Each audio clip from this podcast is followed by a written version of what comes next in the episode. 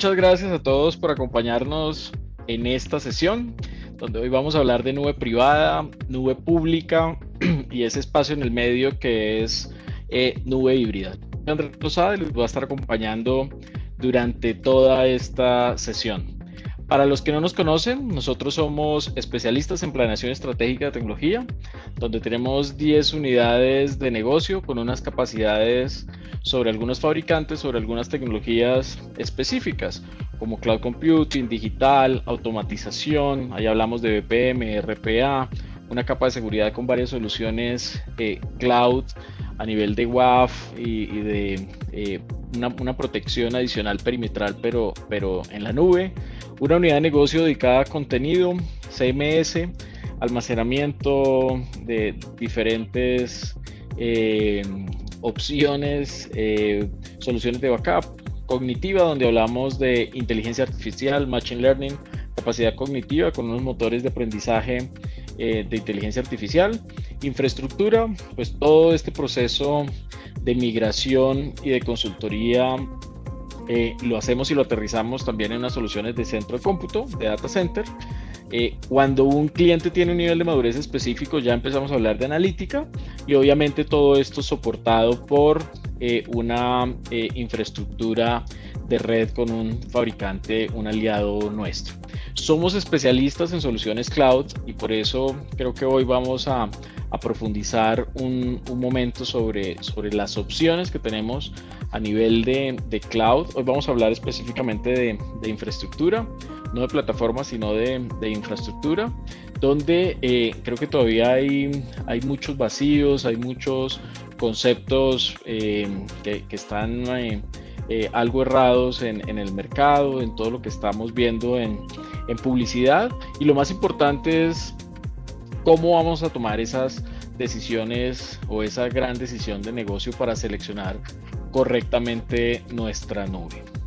Como siempre en Sumato iniciamos hablando de negocio. Esto es lo que realmente nos importa y eh, aquí es importante entender que el proceso consultivo que nosotros hacemos eh, precisamente está enfocado en negocio, en poder identificar sobre esos requerimientos de negocio, tanto funcionales como técnicos, como legales, como todo lo que, eh, em, abarca el, requerimiento de negocio, cómo eso lo podemos aterrizar, lo podemos eh, materializar con una correcta implementación de soluciones cloud.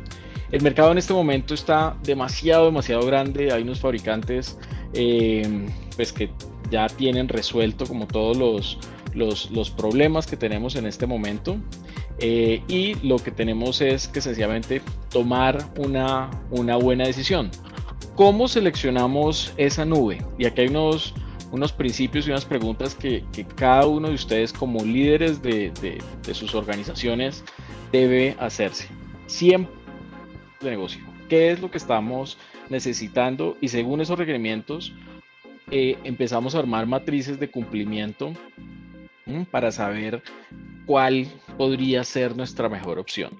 Nosotros hablamos de temas técnicos, pero em, insistimos que en este momento las cuatro nubes líderes a nivel de infraestructura cumplen sin ningún problema en cada, en cada capa a nivel de infraestructura, cumplen sin ningún problema con, con todos los requerimientos del mercado y en este momento es muy difícil poder identificar quién de pronto tiene alguna superioridad o, algún nivel de servicio mejor. Yo creo que a, nivel de servicio en alguna época sí hubo eh, inconvenientes, pero en este momento las cuatro eh, grandes nubes en el mercado eh, cuentan con, nosotros distribuimos tres de ellas, pero la cuarta también funciona muy, muy bien.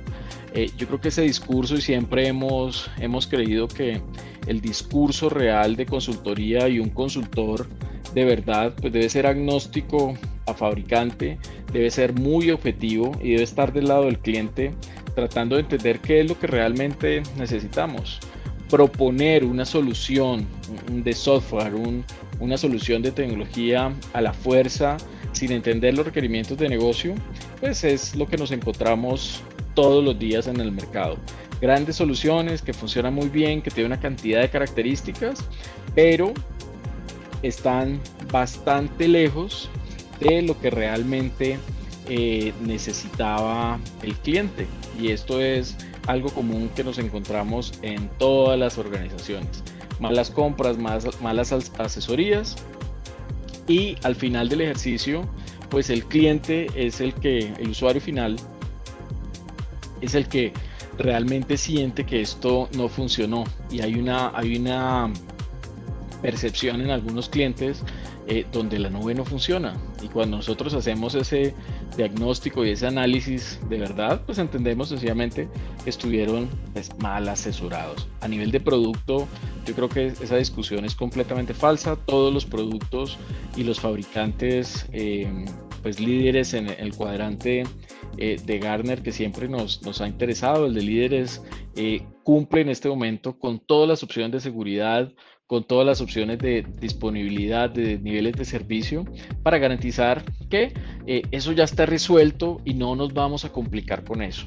Insistimos que partimos de los requerimientos de negocio, partimos del levantamiento de información de la infraestructura actual, de lo que tienen ustedes en este momento, de lo que han comprado y todavía no han depreciado, de lo que han comprado y en algún momento tiene que tener algún tipo de conectividad, de integración, coexistencia con alguna, con, alguna, con alguna solución. Esto es fundamental y nos encontramos en los clientes que cada vez que hacen una compra, nunca han visto, nunca han revisado la infraestructura que tienen actual.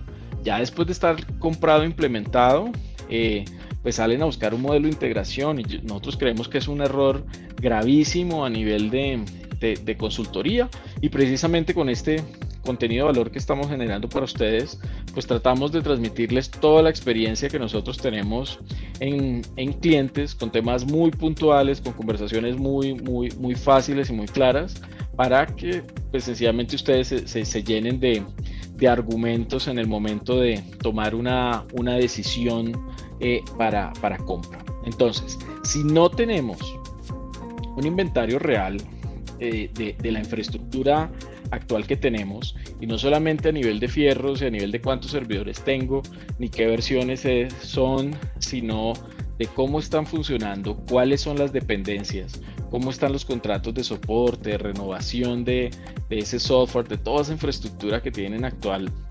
Eh, pues sencillamente vamos a armar una isla, vamos a armar otro barco completamente independiente y no estamos pensando en un modelo de arquitectura empresarial, no estamos eh, pensando en un modelo de integración de una única empresa.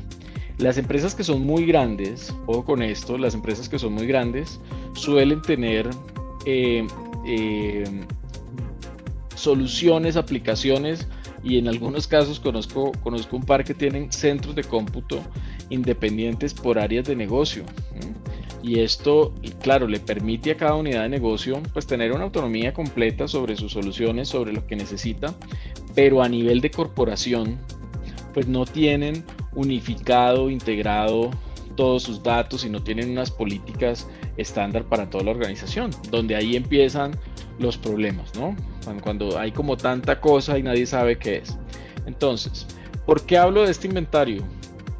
Porque si vamos a montar una solución en la nube, sí o sí vamos a tener que convivir, coexistir con esa solución. De alguna forma tenemos que conectarnos. Claro, si empezamos por capa web, que es normalmente como uno empieza a hacer este journey to cloud, hacer este viaje y este proceso de migración a, a la nube, pues uno empieza con soluciones que son 100% web y el impacto a nivel de integración pues es mínimo, es mínimo.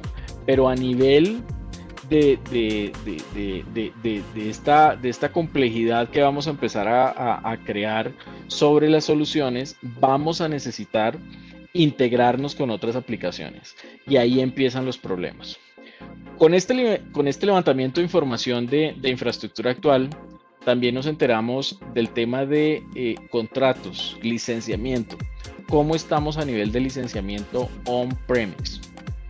Entonces, aquí es eh, interesante que esto pues como que nunca, nunca se ve, nunca se ve, pero hay que tener en cuenta pues este, este, este tema de licenciamiento, porque hay procesos para migrar el licenciamiento que yo tengo en premise, migrarlo a cloud. Eh, y lo que uno normalmente encuentra es que ya tenía un licenciamiento y acá volvieron a comprar, volvieron a comprar otro. O sencillamente compraron un licenciamiento que no les servía o que no les permitía convivir con lo que ya tenían. Entonces, cuando yo estoy hablando de cloud, pues no estoy hablando solamente de los fierros y el nuevo servidor y la nueva instancia y, nuevo, y el nuevo eh, almacenamiento en la nube y autoescalamiento y todas esas cosas que nos emocionan muchísimo, que pues claro que hay que tener, tenerlas en cuenta, pero cuando uno está en un rol de, dirección y de, de, tener el control de, todo, de toda la, la, solución, pues yo tengo que enterarme de todo. Y estos, estos procesos de consultoría tienen que llegar hasta ese detalle. Si no, pues el resultado va a ser pérdida en dinero, sencillamente. Ya compraron algo que no van a reutilizar, que no van a potenciar, que no van a integrar y pues eso no les va a servir para nada. Importante el modelo económico. Cuando ya tenemos eh, todo este modelo de licenciamiento y ya sabemos qué tenemos, es muy importante saber el tema de renovaciones, cómo vamos a, empatar y cómo vamos a, terminar un contrato y arrancar el otro sin terminar operación y tampoco sin duplicar el costo a nivel de licenciamiento en el cliente. Aquí lo importante es tener muy claro con esos requerimientos de negocio, con ese levantamiento de infraestructura que se hizo, pues que eso sea coherente con el modelo económico. Acá teníamos el modelo tradicional, teníamos un modelo eh, de CAPEX eh, donde estábamos pagando y pagando y pagando y pagando infraestructura.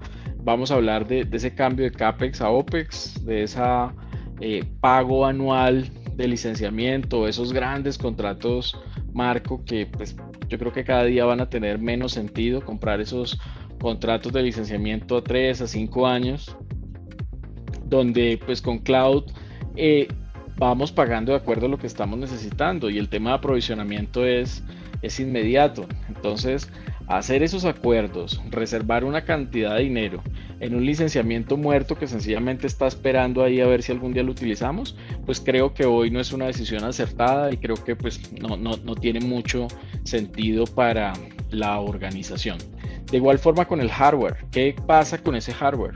No estoy diciendo que no se tenga que comprar hardware, claro que sí, y hay soluciones que definitivamente tienen que trabajar en un centro de cómputo local, y ahora cuando hablemos de, nube privada, pues vamos a hablar un poco de, esas empresas que realmente necesitan una infraestructura física y local y van a tener que garantizar ese centro de cómputo y garantizar pues toda esa infraestructura local. Pero eh, todo depende de, todo depende de cuál es el negocio, qué es lo que se va a montar, cómo lo, lo, tenemos eh, proyectado. Pero eh, eh, aquí lo interesante es cómo todo se, empieza a mezclar. Por eso es que ustedes necesitan una asesoría eh, de, un equipo de consultoría de verdad experto en, estos modelos de negocio. Hay gente que sabe muchísimo de hardware, hay gente que sabe muchísimo de, de software, hay gente que sabe muchísimo de alguna solución, pero ustedes como líderes de negocio tienen que apoyarse de varias cosas, hasta temas legales, tocamos acá porque es que la custodia de los datos está fuera del país. Hay, hay organizaciones que por regulación no pueden tener los datos por fuera. Entonces hay un tipo de soluciones y hay un modelo de arquitectura también de estas soluciones que me va a permitir tener en cloud toda esta capa web, esta capa de publicación donde todo el mundo está conectándose y generando eh, peticiones, pero los datos de la compañía están en un ambiente pues mucho más controlado y con cumpliendo pues todas las regulaciones que, que nos están pidiendo, ¿vale? Importante regulación y términos legales. Si es la primera vez que ustedes tienen algún acercamiento con cloud, todo cambia. El pago cambia, ya no es un pago fijo, ya no es un pago anual, es un pago mensual. A nivel de contrato es muy difícil para, para, para el equipo legal entender eh, que se está pagando por un servicio eh, no por un activo. Entonces acá no hay depreciación, acá no hay activo, no hay nada tangible, nada que puedan eh, tocar, coger, eh, pero eh, sí tienen un servicio. Entonces, legalmente eso tiene que quedar muy claro, cuáles son los acuerdos de servicio, cuál es el nivel de servicio que va a garantizar el canal que hizo la implementación y cuál va a ser el nivel de servicio del fabricante, que es el que pues al final del ejercicio está soportando toda esta infraestructura y todos los datos de su organización. Todo eso debe quedar completamente transparente y cristalino. Entonces, aquí empezamos como a atar muchas puntas, ¿no? Muchas puntas, no solamente el tema técnico. Cuando ya tenemos algo, eh, pues todo este levantamiento de información y empezamos a hablar de arquitectura, tenemos que hablar de coexistencia. Este punto es demasiado, demasiado, demasiado importante, especialmente con organizaciones de, mediana, grande empresa y obviamente clientes, clientes corporativos, porque pues ya tienen un modelo de, arquitectura, de, pues más allá de software, de, de, esa infraestructura, y ya tienen definido cuál es la capa de autenticación, ya tienen definido cuál es la capa de datos, cuál es la capa de, de, de aplicación, perdón, cuál es la capa de aplicación, de integración, ese middleware que está ahí siempre. Entonces, cuando yo empiezo a proponer y a proponer, migremos a cloud, eh, debe ser coherente con lo que ya está montado en la organización. Aquí es importante ver cómo, cómo se empiezan a armar islas, islas, islas. Y al final del ejercicio, cuando alguien necesita algo, uno no sabe si ese dato está arriba, está en la nube pública, o está en el centro de cómputo nuestro, o es una aplicación de quién, o dónde escribió el dato. Es un caos. Y eso es lo que buscamos, tener clarísimo ese modelo de coexistencia. Coexistencia no es abrir una base de datos para que la consuma una aplicación en la nube. Eso no es coexistencia. Y hay muchas estrategias a nivel de, de coexistencia, de replicación, de tiempo real, de Big Bang, de snapshots, de, hay, hay muchísimas estrategias que yo podría llegar a buscar, pero aquí estamos hablando siempre como que lo dividimos en dos grandes grupos. Uno son las aplicaciones, cómo vamos a consumir esas aplicaciones y por otro lado, en dónde vamos a almacenar los datos y cómo vamos a garantizar la integridad de esos datos. Entonces, mucho cuidado con este modelo de coexistencia, porque si no hay un modelo de coexistencia, pues esto esto va a fallar. Y por último, em, el soporte de fabricantes. Aunque técnicamente, cuidado con esto, aunque técnicamente eh, hay muchas soluciones que yo podría migrar basadas en virtualización, en copiar las máquinas y subirlas, en, replicar o hacer una instalación sobre, sobre algunos servidores en esa infraestructura Em, y técnicamente funcionan porque yo estoy garantizando los mismos componentes, el mismo sistema operativo, la misma base de datos, el mismo direccionamiento IP, todo eso lo estoy garantizando eh, y técnicamente funciona. Eso no quiere decir que el fabricante del producto soporte esa solución en alguna nube. Entonces, ¿qué es lo que pasa? Que ustedes técnicamente lo pueden montar y el día que tengan un problema con su RP, con, con con CRM, con, con la aplicación que tengan, van a llamar a soporte o van a llamar a, a, la empresa que, que, les implementó esto y les dicen, no, es que quiero, tengo un problema, necesito que me ayuden y pues sencillamente les van a colgar el teléfono, les van a decir, pues esto está en un ambiente no soportado, no cumple con los requisitos de fabricante para poder garantizar el correcto funcionamiento. Cuando analizamos esos casos de soporte, les aseguro que el 90% de los casos de soporte es una terquedad más contractual que, de verdad sea un, requerimiento técnico.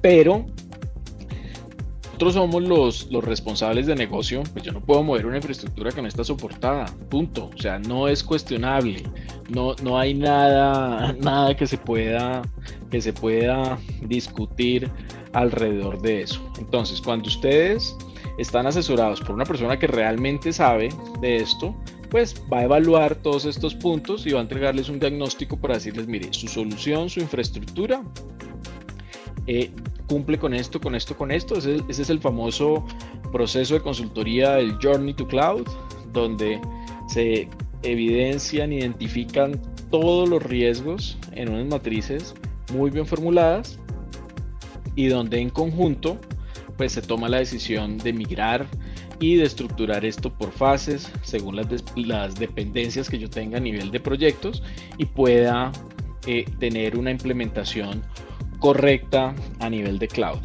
Experiencias buenas y experiencias malas, todas las que queramos, todas las que queramos, pues nosotros personalmente no, pues no nos parece ético eh, hablar bien o mal de, de, uno o de otro, pero sí me parece que debemos aprender muchísimo y en especial los clientes deben aprender mucho de estas experiencias de otros usuarios. Así como hay casos de éxito que son públicos y que ustedes los pueden buscar en las páginas de cada fabricante, donde dicen, este banco tenía tal problema y gracias a todo este eh, proceso y todos estos productos lo migramos y tenemos un caso de éxito donde mejoramos tiempos de respuesta, mejoramos costos, mejoramos muchas cosas. Eso eh, existe y es público y es verdad y, esos casos de éxito nos ayudan muchísimo, especialmente los del sector financiero y gobierno. Como son casos tan estructurados y tan regulados, pues nos ayudan, nos ayudan muchísimo a, entender cómo lo hicieron ellos y cómo forma podemos apalancarnos en eso para eh, que nuestra implementación sea mucho más liviana. Pero así como hay casos de éxito, eh, pues también hay unos casos pues, que eh, sencillamente también hay que aprender muchísimo de eso. Y en lo que hemos llegado en, pues en, en estos grupos y en estos foros, en lo que hemos identificado siempre, siempre llegamos al mismo punto. ¿Qué, ¿Qué fue lo que pasó? No hay experiencia en este proceso de migración, no hubo una correcta planificación, se, no, se le dio la importancia necesaria. Eh, hay gente que tiene mucha experiencia en implementaciones limpias. ¿Qué quiere decir esto? Eh, que se crea esa nube desde cero, completamente limpia, sin integración, sin coexistencia, sin nada. Y claro, uno hace clic y él crea el servidor, hace clic y monta el autoescalamiento, hace clic y todo funciona como, como muy limpio, ¿no? Como muy, muy natural y todo funciona. Pero otro es el escenario cuando hay organizaciones que tienen sistemas legados y sí o sí hay que armar un modelo de coexistencia y debemos garantizar que el, servicio no se va a caer. O sea, no es posible que hoy tengamos migraciones eh, y estén cuatro o cinco días por fuera por fuera de servicio con, la excusa que estamos en migración. Eso no existe, eso es, una planeación terriblemente ejecutada, donde de acuerdo al negocio, pues hacemos esa planificación y esa arquitectura y esa estrategia de migración. Imagínense que yo les diga a un banco, no, los voy a dejar cuatro días, cinco días sin, sin, servicio porque voy a migrarles todo pues nada, me tiran por la ventana porque eso, eso sencillamente no existe. Entonces aquí la recomendación es aprendamos de eso. Como les digo, mi intención no es, no es recalcar eh, eh, algunos errores, sino sencillamente que aprendamos y que entre todos, en, pues que en toda esta comunidad, tanto técnicos como de, de, de, líderes, gerentes y directores que están tomando decisiones para migrar a la nube, pues nos apoyemos entre todos y tengamos una única visión de negocio y cómo vamos a desarrollar este modelo en Latinoamérica, que es donde está un poco más quedado que, en otros países. Entonces, la idea es aprender y hay casos de todos los, de todos los colores. Eh, hay un banco que hace poco eh, empezó a hacer la migración y tan pronto hizo la migración identificó que no habían configurado permisos, no configuraron todas las cuentas de correo eh, no configuraron eh, todo el motor de gestión documental. Tan, pronto empezaron a hacer la migración, pues empezaron a rebotar una cantidad de correos, toda la información del banco quedó pública. Viene el tema de regulación, viene el tema de compliance, las multas de la super, una cantidad de problemas. ¿Por qué? Porque pues, se seleccionó a alguien que no tenía ni idea de esto. Entonces, eh, aquí la recomendación es asesorémonos muy bien, tomémonos el tiempo necesario para, para, para hacer una correcta estrategia de migración y que basado en todo esto, pues podamos seleccionar cuál es nuestra nube más adecuada para nuestro negocio. Entonces, en cuanto a las nubes, pues eh, yo creo que las, soluciones es exacto, son, son iguales. Eh, sencillamente hay que entender en en dónde está cada una de ellas, cuáles son los beneficios que me dan, pros y contras. Los dos tienen, tienen, tienen también un, un eh, pros y cons, pero aquí lo interesante es eh, ver los requerimientos de negocio y lo que realmente hace el negocio ustedes, sus organizaciones, en cuál encaja. Vamos a tomar una decisión privada, pero ¿por qué? ¿Mm? Es que es más seguro, falso, completamente falso. El que les dijo eso no tiene ni idea de lo que está hablando. No puede ser falso. Las soluciones de nube pública la, integración de estas dos a nivel de, de, nube eh, híbrida y obviamente unas soluciones de nube privada pueden cumplir con los mismos requerimientos de, seguridad eh, en cualquiera de los escenarios. O sea, no puedo atacar diciendo que, claro, la implementaron mal, seguro, pero no técnicamente a nivel ni de certificaciones, ni, ni, de características, ni de productos, podemos decir que una nube es la mejor solución. En nube privada hay unas características, ya las vamos a ver, es cuál debería ser la decisión para tener mi nube privada. Es que es más seguro, entonces todos los bancos, no, también es falso. Todos los bancos están migrando a un modelo, a un modelo cloud por otras razones. Primero por crecimiento automático, por escalabilidad, por quitarse esa carga operativa a nivel de canales de comunicación y una cantidad de componentes que hay que administrar para sostener un sitio web. Todos los bancos lo están, lo están haciendo a, pues, a unos pasos más acelerados que otros, pero eh, pues ya hay casos de éxito y ya está todo el tema de regulación aprobado para que las entidades, casi siempre les hablo, siempre les he dicho de gobierno y de, y de, y de grupos financieros, porque son los que más están regulados, son como los, los más estrictos en este, en este tipo de cosas. Y lo que quiero decir con esto es que si pasa un banco, si pasa bolsa de valores en Estados Unidos, si pasa este tipo de clientes y casos de éxito que son así muy, muy famosos, eh, pues seguramente pues, nuestro negocio tiene un nivel de complejidad mucho más pequeño que, que un bus transaccional de, Nasdaq, por ejemplo, que eh, imagínense cuántos, cuántas transacciones se hacen, se hacen por segundo y, y, y, el nivel de criticidad que tiene eso, y pues todo eso está en un bus de integración cloud. Entonces, aquí lo importante es que seleccionemos, cualquiera de las tres es válida, cualquiera de las tres es válida, pero que lo, la, tomemos esa decisión por un criterio real, no, no por, por tratar de ocultar eh, o, sencillamente por desconocimiento de las otras soluciones. Entonces, ¿por cuál nos vamos? ¿Qué es lo que estamos haciendo? ¿Vamos por privado, vamos por pública? O, o, realmente nuestro negocio es complejo que vamos a necesitar un modelo de nube híbrida para soportar todo nuestro modelo de negocio? Vamos a hablar de nube privada. Entonces, esto no es nuevo, esto empezó hace muchos, muchos años cuando empezamos a hablar de eh, los modelos de virtualización tradicionales, donde requerían sencillamente que nosotros tuviéramos un centro de cómputo, ¿cierto? Un centro de cómputo local, pero que nos permitiera ese hardware que, que tenemos, que esto nos permitiera crecer de alguna forma y no estar tan amarrados a ese hardware en cuanto a capacidades. Por ahí empezó el tema. ¿Qué quiere decir eso? Que si yo tenía 2 teras de disco y tenía dos procesadores y tenía 20 gigas de RAM, pues eh, más allá de eso, pues yo no podía crecer. Tenía sí o sí que físicamente comprar más disco, más memoria, más CPU para poder crecer en mis capacidades.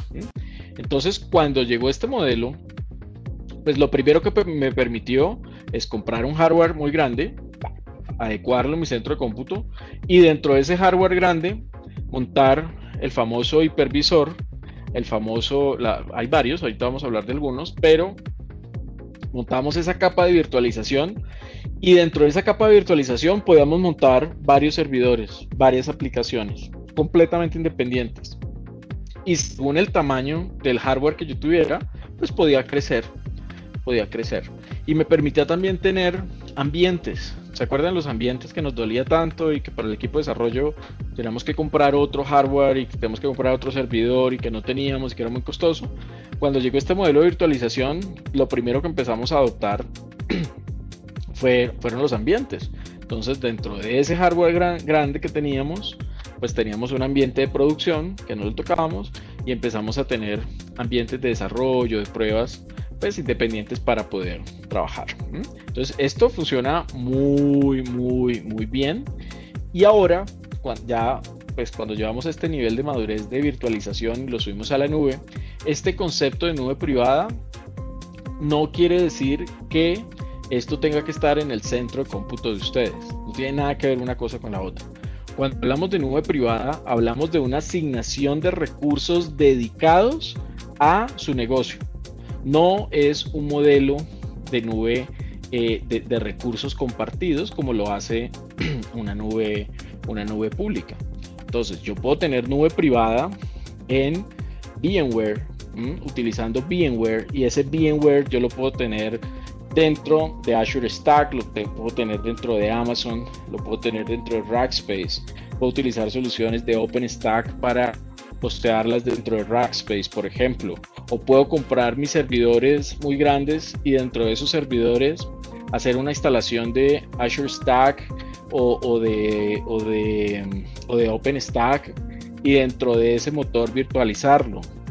O si estoy así un poquito más más agresivo a nivel de presupuesto, pues puedo comprar estas cajas, estas cajas, eh, podemos hablar de IBM, Pure, podemos hablar de, todas estas, eh, para, pues HP también tiene unas, unas soluciones para eso, donde ya viene una caja, donde viene una caja lista a nivel de hardware y dentro de ese hardware viene un modelo de virtualización, cada uno les tiene su nombre, pero no nos compliquemos con eso. Dentro de esa caja viene ya un modelo de virtualización que me asegura redes, seguridad, almacenamiento, CPU, disco duro, procesamiento, absolutamente todo para que yo monte todas mis soluciones como yo quiera. Y están disponibles en Linux y están disponibles en Windows.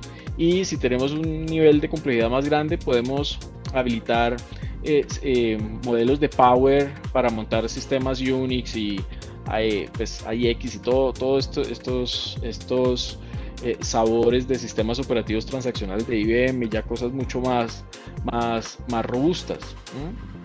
Pero acá lo interesante es que, eh, y, me gustaría que se fueran con ese concepto, que nube privada no quiere decir que está en mi, en mi, en mi centro de cómputo.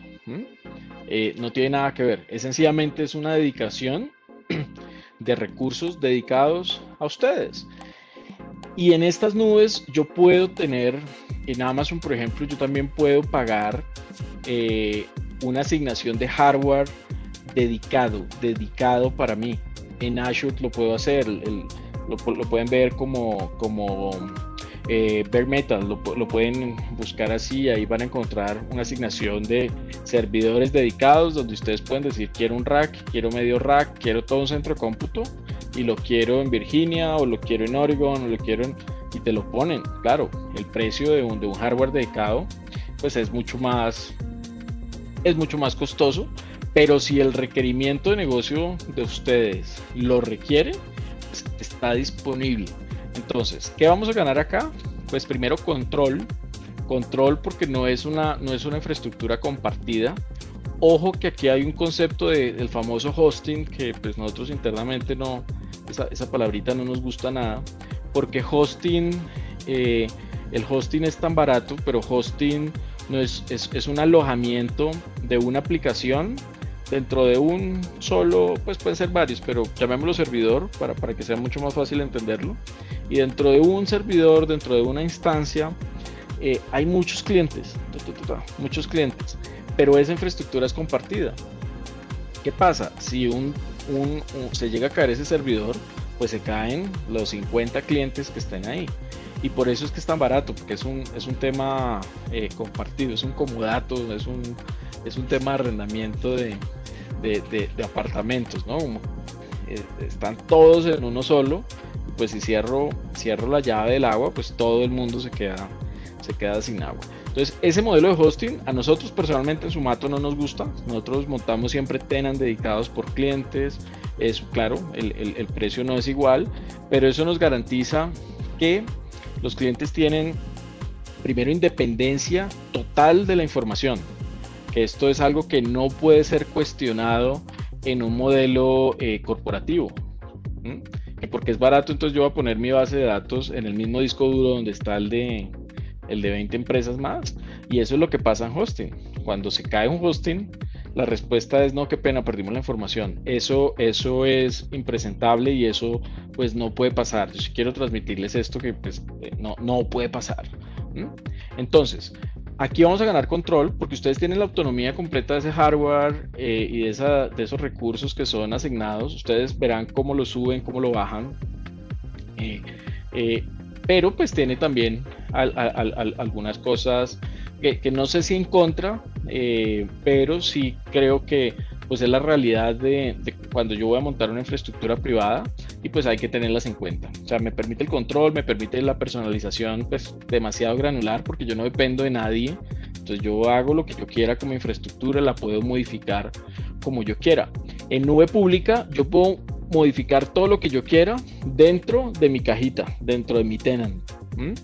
Pero de ahí para allá el nivel de personalización pues está asociado a, pues a todo el modelo de nube pública y pues que tiene que estar limitado ese acceso, pues porque precisamente ellos son los responsables de ese nivel de servicio.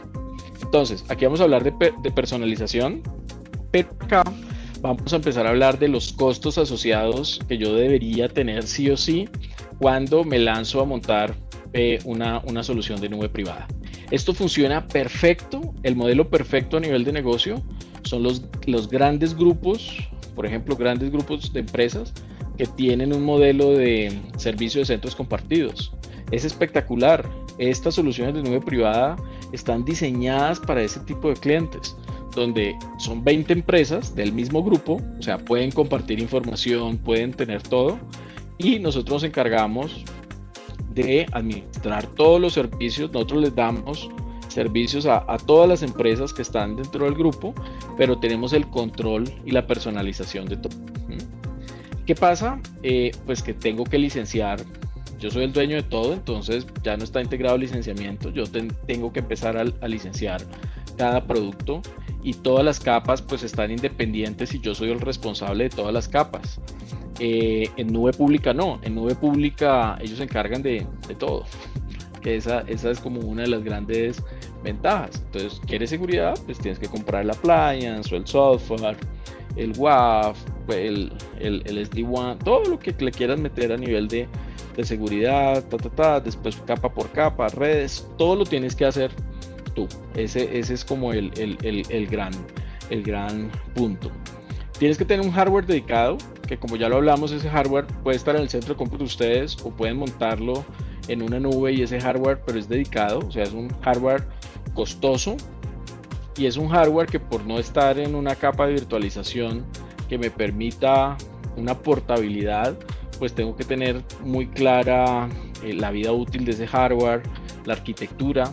Ejemplo sencillo, pues eh, ese, ese, cambio de arquitectura de servidores 32 bits a 64 bits, donde hay muchísimas aplicaciones que todavía funcionan a 32 bits, pues ah, eso, eso nos va a traer problemas y la idea es tener como muy claro qué es lo que, lo, que, estamos, lo que estamos haciendo. La operación es local, ustedes son los responsables de toda la operación, ustedes tienen que tener un equipo de administradores que se encarguen de eso. ¿Eh? son muchos componentes a nivel de, de, fallas, eh, de, puntos de fallos, pues son muchos componentes. Entonces, eh, pues tienen que como que administrar, administrar todo.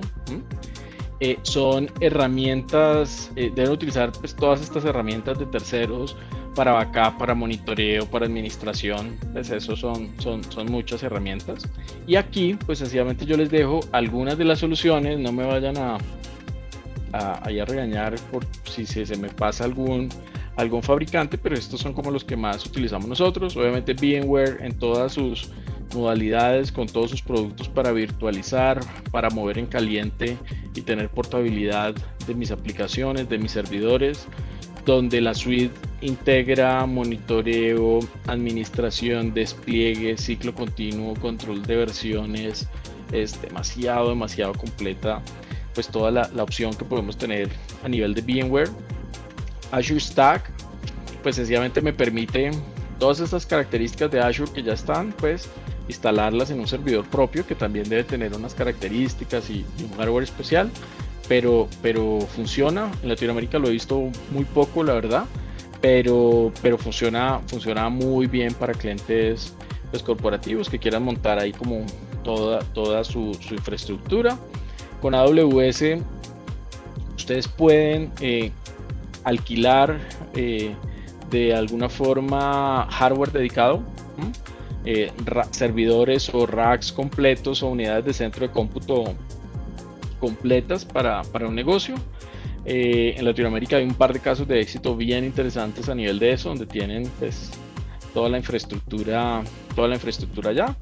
Con Rackspace hay un modelo muy interesante que, que pueden utilizar porque eh, es multiplataforma, entonces pueden montar VMware dentro de Rackspace, pueden montar OpenStack dentro de Rackspace o pueden montar infraestructura sobre la plataforma pues, dedicada a ellos.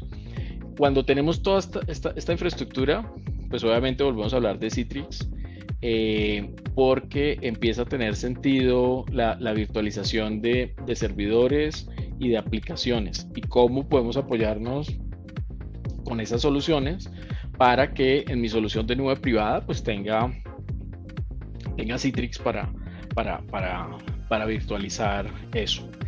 Eh, aquí hay un concepto interesante cuando son eh, organizaciones grandes que tienen diferentes centros de cómputo, eh, donde van a empezar a hablar de un concepto que se llama hiperconvergencia y esto por aquí ya hay, algunos fabricantes que están trabajando mucho, eh, pues nosotros podemos hablar de Nutanix y de Cisco, de Hyperflex, donde pues esto sencillamente me permite a nivel de infraestructura, una capa más arriba, tener el control, la administración de todos esos recursos, pero de infraestructura física. Ahí está la diferencia.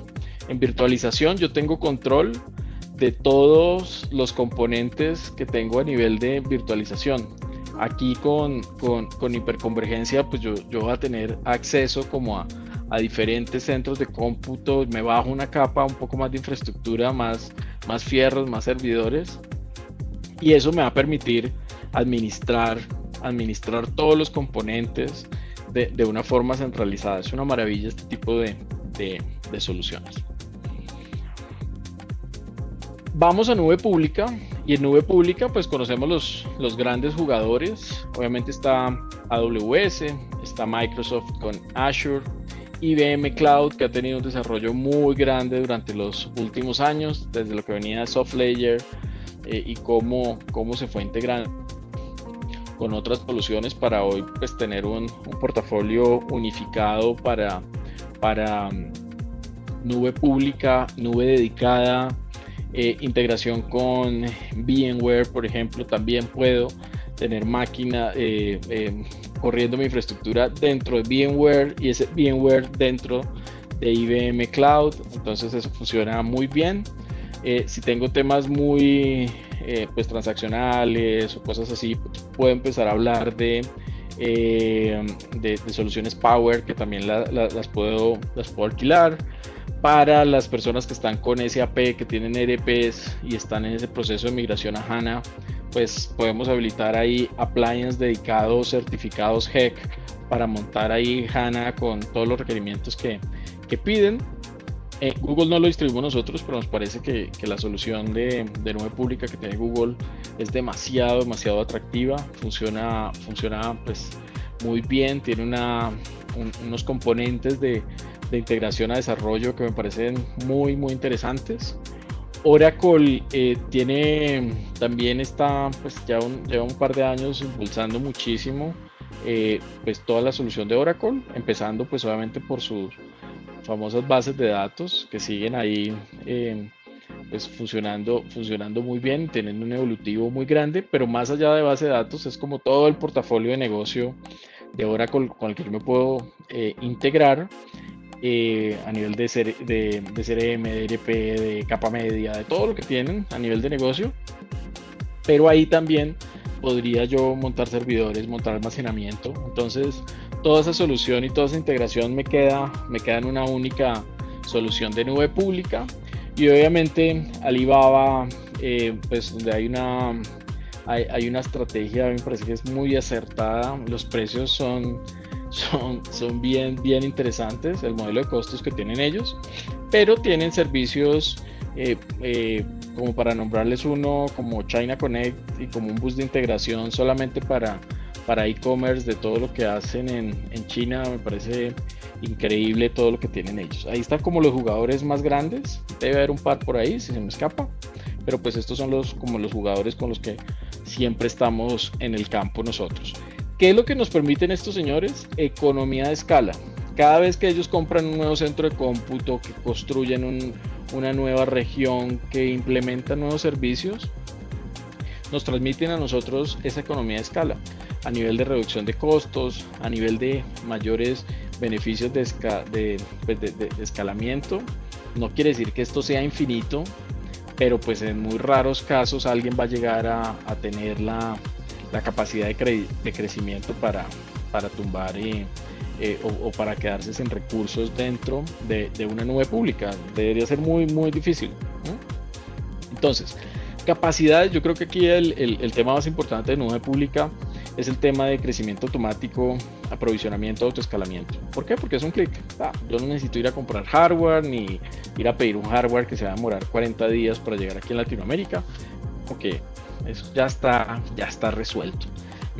Pago por uso, puedo tener diferentes ambientes y todo el tema de operación está integrado. Ahora hablamos de, un concepto que es infraestructura como código, el famoso DevOps, donde ya estas soluciones tienen esas, esas herramientas y todo está integrado, tienen capa de seguridad, tienen como que todo está ya listo para que yo me dedique a, a migrar. Entonces, Ahí les dejo los, los jugadores más, eh, pues como más sobresalientes a nivel de nube pública. Nosotros nos basamos en lo de siempre, cuadrante mágico de Gartner, cuadrante de líderes, donde hay pues tres jugadores ahí que llevan, llevan como todas las riendas de, a nivel de negocio, pero también eh, pues a nivel de, de tecnología. Hay, hay muchísimas soluciones, hay entre 40 y 50 productos por año que se están lanzando, eh, más las características que son, no sé cuántas son, pues son, son demasiadas características, falta tiempo para, para leer y estar actualizado siempre en, todo lo que, lo, que están lanzando, pero aquí lo importante es la, la opción que tenemos, eh, sin importar el tamaño de nuestra empresa, el abanico de opciones que tenemos para seleccionar la mejor. Si ustedes tienen contratos de licenciamiento con un fabricante, pues tiene mucho sentido que, se vaya uno por, por ese mismo fabricante. Eh, la compatibilidad de las aplicaciones que uno tiene, pues tiene todo el sentido que uno, uno se quede ahí con el mismo fabricante. Entonces, aquí eh, hay, como decimos nosotros, hay mucha tela para cortar. Ahí nos quedaríamos aquí horas hablando de nube pública, esto que nos, nos apasiona tanto y nos gusta tanto. Cuando ya tenemos definido estos dos modelos, si vamos por nube privada o nos vamos por nube pública, y nuestro negocio requiere eh, pues un, nivel de complejidad mucho más grande, pues ahí vamos a hablar de nube, de nube híbrida. Y en nube híbrida, pues sencillamente la palabra clave aquí es integración, coexistencia. En el momento que yo tenga alguna integración, algún modelo de coexistencia entre lo que yo tengo en mi centro de cómputo o en mi nube privada y lo que tengo en una de estas nubes públicas, ahí voy a hablar sencillamente de integración, integración y coexistencia. Coexistencia pues va más asociado al modelo de arquitectura que yo pues defina para que mis sistemas eh, eh, convivan, ¿cierto? Pero el modelo de integración es el que me va a permitir poner a hablar estas, estas soluciones, estos productos. Entonces, aquí lo importante, tengamos en cuenta que cuando hablamos de coexistencia en un premise en nuestro centro de cómputo, pues los dos servidores estaban ahí y teníamos un cable y lo conectábamos a un lado y lo conectábamos al otro y ya se comunicaban. ¿sí? Y después empezamos a mejorar eh, temas de velocidad y ya llegamos a, a redes locales de, de, giga, conozco un par por ahí que tienen tera eh, y, pues tienen unas velocidades a nivel de, de fibra eh, local que nos garantizan que si yo hago un clic, él se conecta a todas mis bases de datos y a todas mis aplicaciones de forma inmediata. Pero recordemos que ahora nos vamos a conectar a través de internet a un servicio que está en la nube. Dentro de la nube, dentro de esa, ese famoso tenant, dentro de esa cajita que yo tengo allá en, en, en, la nube, las velocidades a nivel de conectividad pues son increíbles y ahí no voy a tener ningún tipo de problema. Pero el tema es cómo vamos a comunicarlos, cómo vamos a empezar a publicar algunos servicios a, eh, a nivel de, de, internet, cómo nos complicamos otro poquito y empezamos a hablar de una VPN por software, después nos complicamos por una VPN site to site para que ya haya un canal de comunicación cifrado entre, entre estos centros de cómputo. Después, cómo vamos a adquirir servicios de Direct Connect o conexión eh, dedicada. Eh, cada, cada, fabricante le tiene un nombre, pero ya todos los, eh, los, los, proveedores de comunicaciones nos pueden dar, pues en las ciudades principales de, de Latinoamérica, nos pueden dar una conexión a mi nube a través del MPLS de ellos y no a través de internet donde garantizo pues primero seguridad, que es un canal privado, no es un canal público a través de internet, y segundo pues unos, unos niveles y unas llaves de, a nivel de encripción y cifrado pues que me van a permitir garantizar que mi conexión es segura. Pero eh, a nivel de velocidad, recordemos que cada vez que vamos a encriptar, cada vez que vamos a cifrar, cada vez que le ponemos un, un punto de control en el medio, pues vamos a tener latencia, los famosos saltos de los que siempre hablamos. Entonces vamos a tener latencia y uno inicialmente empieza a hablar siempre de eh, conectividad, red, latencia. Entonces hay que armar una arquitectura. Esto no es solo de productos. Yo conozco clientes que tienen aceleradores de, de conozco un par acá, compraban el acelerador de, de ancho de banda más grande que existe y un SD-WAN con una eh, priorización de paquetes y proyecto de Quality of Services y Quality, eh, eh, um, todo el proceso de calidad de paquetes de, de, voz y de inscripción y pa, pero la arquitectura tiene el tráfico de la aplicación sube, baja, sube, baja, escribe allá, devuelve, escribe acá, escribe arriba, escribe abajo pues nada, es un desastre como está armada esa arquitectura.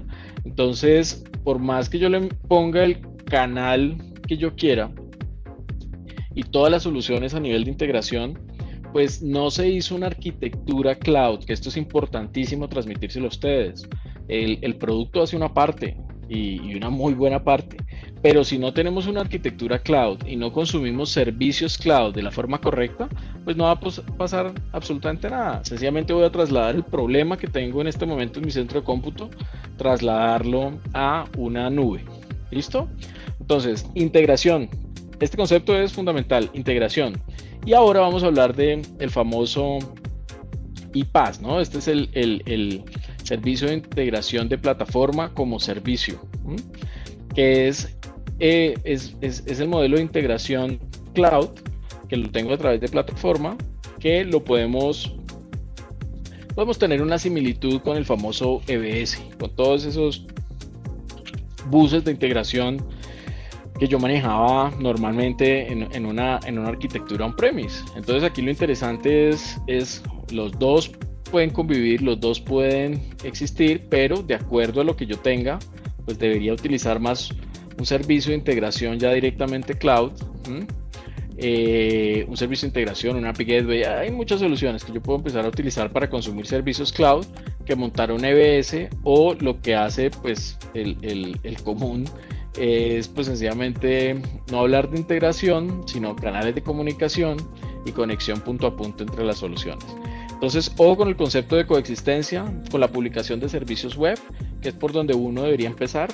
Publique uno todo lo web y me quedo con lo transaccional acá. Y dividir ese tráfico público con el tráfico corporativo de la empresa. Eh, si uno logra eso a nivel de rendimiento es increíble. Se pueden conectar millones de personas al, al tema público. Garantizamos que no se va a caer y por el otro lado, pues mi red acá local y mi tema transaccional y de operación y de negocio, pues nadie lo va a tocar, va a estar completamente aislado. El rey de la integración, pues con IBM tenemos cubierta esa capa. Hay una cantidad de productos desde algo que se llamaba Cast Iron y que ahora pues todo está integrado en el, en el modelo de WebSphere Integration Services de, de, de IBM. TIPCO, que eh, siempre ha peleado, ha estado en la pelea de, de, los buses de integración, pues ya tiene un modelo de integración de, de plataforma como servicio, o sea, conector 100% cloud. Cisco tiene un modelo de integración y ahí también hablamos de, hiperconvergencia, porque cuando hablamos de hiperconvergencia, pues para poder administrar esa infraestructura, pues necesito conectarme a todos, necesito que ellos se hablen para poder hacer esa, esa integración. Igual hablamos de Nutanix, eh, Antos es un servicio de Google de integración para nubes híbridas, donde Antos está en esa capa de, integración de plataforma como servicio, funciona muy bien. Y pues SAP también tiene un servicio de integración cloud eh, que lo empezaron a desarrollar, el famoso OPI que teníamos antes, pues ahora se migró a, a, integración cloud y esto pues nos permite eh, conectarnos de, pues, a través de un conector que está listo, o sea, hay usuario, contraseña, intercambiar unas llaves, origen, destino y pa, eso funciona. O sea, todo lo que ya tenga conector nativo cloud, pues nos va a facilitar la vida eh, a nivel de, de, integración. Entonces, con esto les dejo solo algunos. El, el tiempo no nos ayuda, el tiempo es es demasiado corto para hablar tanto, tanto de esto. Pero pues con esto les dejo un resumen de los escenarios de nube privada, escenarios de nube pública, fabricantes y esta capa en la mitad donde estamos hablando de nube híbrida y donde pues necesitamos todos estos componentes para garantizar una arquitectura 100% cloud. De acuerdo a su negocio, de acuerdo a lo que están haciendo, cuál es la nube, por dónde se van a ir, cómo, cómo se van a asesorar para, para poder llegar a, tomar la mejor decisión sobre este Journey to Cloud. Muchísimas gracias. Muchísimas gracias. Hoy nos extendimos un poquito. Muchísimas gracias por, por acompañarnos en esta sesión. Hoy un poco más técnica que, que, que, otras. Eh, los invitamos pues obviamente a participar de nuestros eventos. En nuestra página pueden ver el calendario de, de todos nuestros eventos. Estamos haciendo dos eventos por semana eh, y algunos pues otros privados dedicados para, para, nuestros clientes o para las personas que, estén interesadas en, conocer, en explorar un poco más a fondo. Los invitamos a eh, seguirnos en nuestras redes sociales y si tienen algún tipo de mm, pregunta específica, pues obviamente nos pueden escribir. Muchas gracias, nos vemos en una nueva oportunidad. Gracias, chao, chao.